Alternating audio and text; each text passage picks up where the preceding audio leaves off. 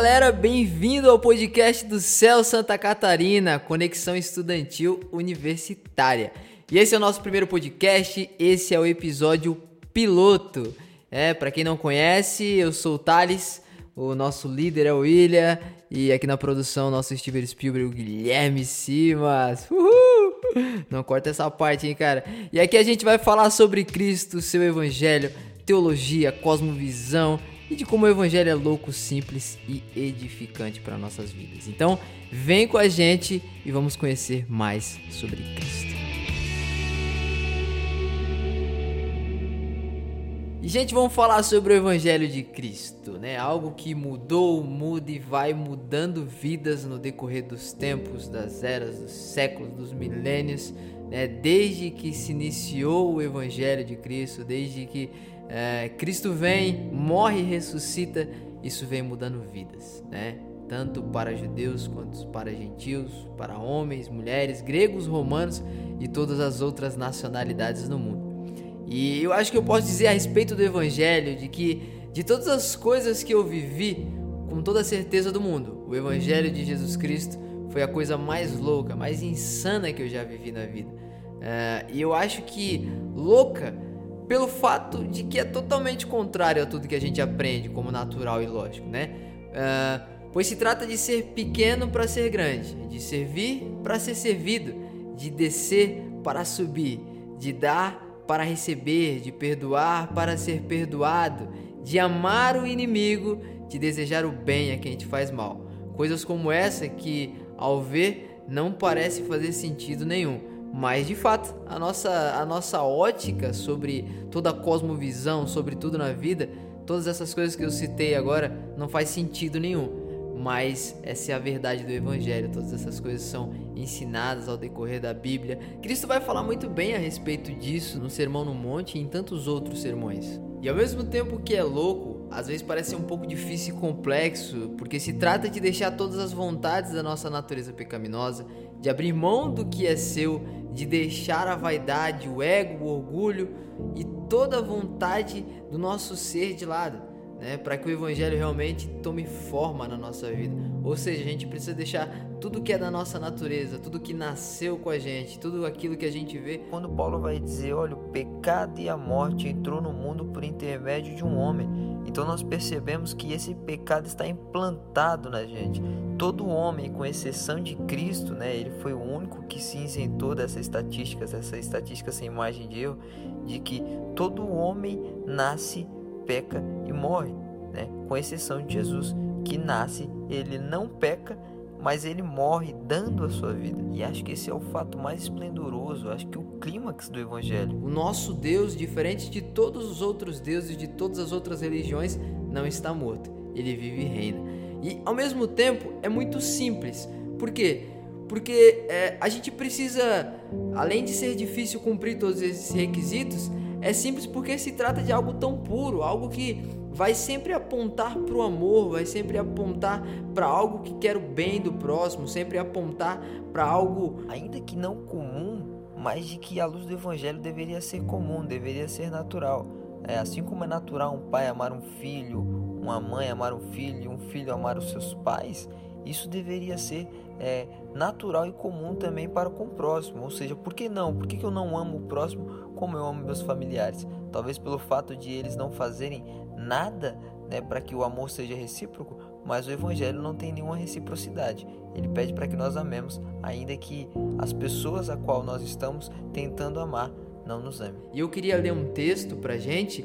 É que está em Filipenses, capítulo 2, versículo 5, que vai dizer assim: De sorte que haja em vós o mesmo sentimento que houve também em Cristo Jesus, que sendo em forma de Deus, não teve por usurpação ser igual a Deus, mas aniquilou-se a si mesmo, tomando a forma de servo, fazendo-se semelhante aos homens e achado na forma de homem, humilhou-se a si mesmo, sendo obediente até a morte e morte de cruz. Pelo que também Deus o exaltou soberanamente e lhe deu um nome que está sobre todo nome, para que ao nome de Jesus se dobre todo o joelho dos que estão nos céus, na terra e debaixo da terra, e que toda língua confesse que Jesus Cristo é Senhor, para a glória de Deus Pai. Então a gente vai ver que Cristo tem toda a sua soberania, em todo o seu poder, em toda a sua suficiência. Ele não tem por usurpação, ele se humilha, ele se esvazia de tudo isso para que né, nós pudéssemos ter uma vida de gozo e de paz na eternidade com Ele. Né? E a partir desse momento, a gente entende que o que era difícil se torna simples e o que era louco se torna certo a se fazer, de que o que era insano ao olhar normal do mundo, a uma ótica natural, né? A gente percebe que todas essas coisas se tornam a naturalidade. A gente percebe que quando a gente segue o evangelho, a gente está voltando para nossa essência. A gente acha, nós se encontramos na, na razão da nossa existência. Todo mundo passa por uma fase da vida onde a gente tem uma crise existencial, onde a gente se pergunta: por que, que eu nasci?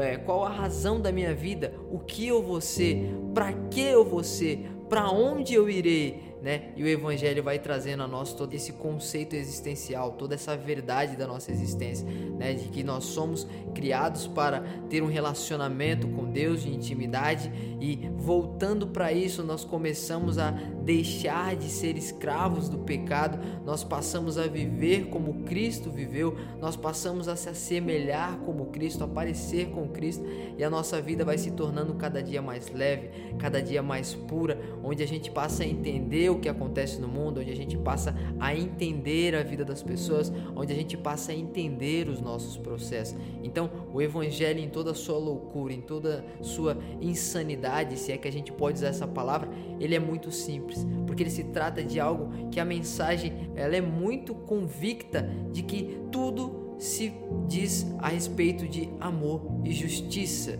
né? Quando Deus dá os dez mandamentos, o princípio de Deus, o caráter de Deus apontado naquelas pedras, ele apontava para isso, para um amor e uma justiça. Olha, ame o seu pai, honre o seu pai e a sua mãe, né? Não cobiça, não, não, não diga falso testemunho, ame a Deus acima de todas as coisas, não diga o nome de Deus em vão.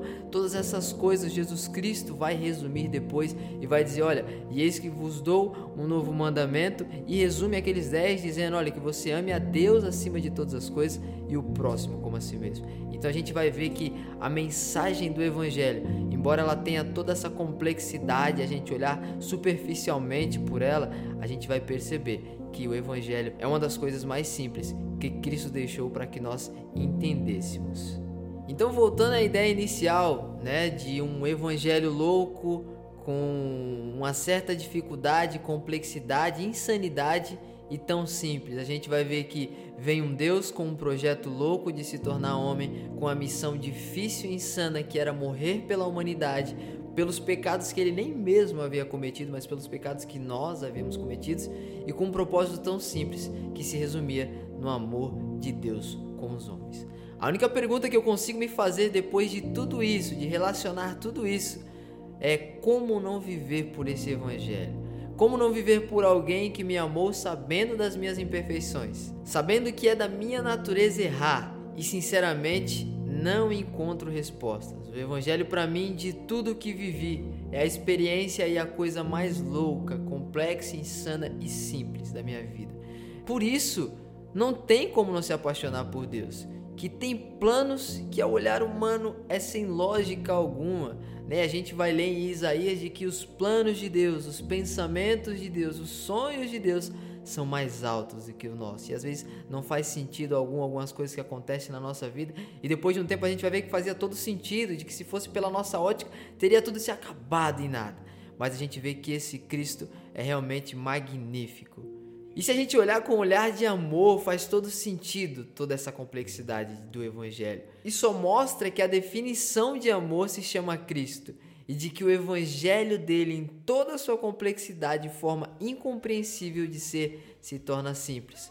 Por isso, tudo se resume a Jesus, o Nazareno, o filho de José e de Maria, pobre, sem muita formosura, mas que vem mudando vidas pelos milênios, séculos e décadas, pois se trata de um Deus que não está morto, mas vive e reina para todo sempre.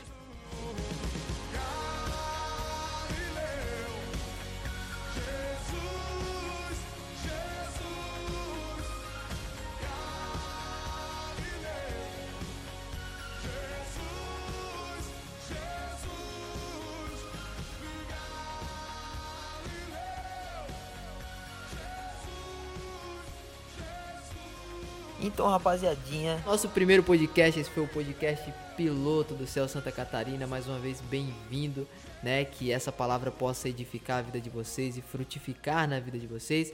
Que vocês venham ser uma bênção em nome de Jesus.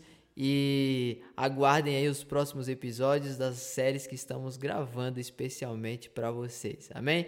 Que Deus abençoe vocês. Que você venha ter um ótimo dia, uma ótima noite, uma ótima tarde. Não sei em que horário você tá. E tamo junto. Um abraço. O amor do Pai, a graça do Filho e a comunhão do Espírito Santo seja sobre todos. A salvação que se fundamenta no amor, se revela na graça, mas se consuma na comunhão do Espírito Santo. Amém.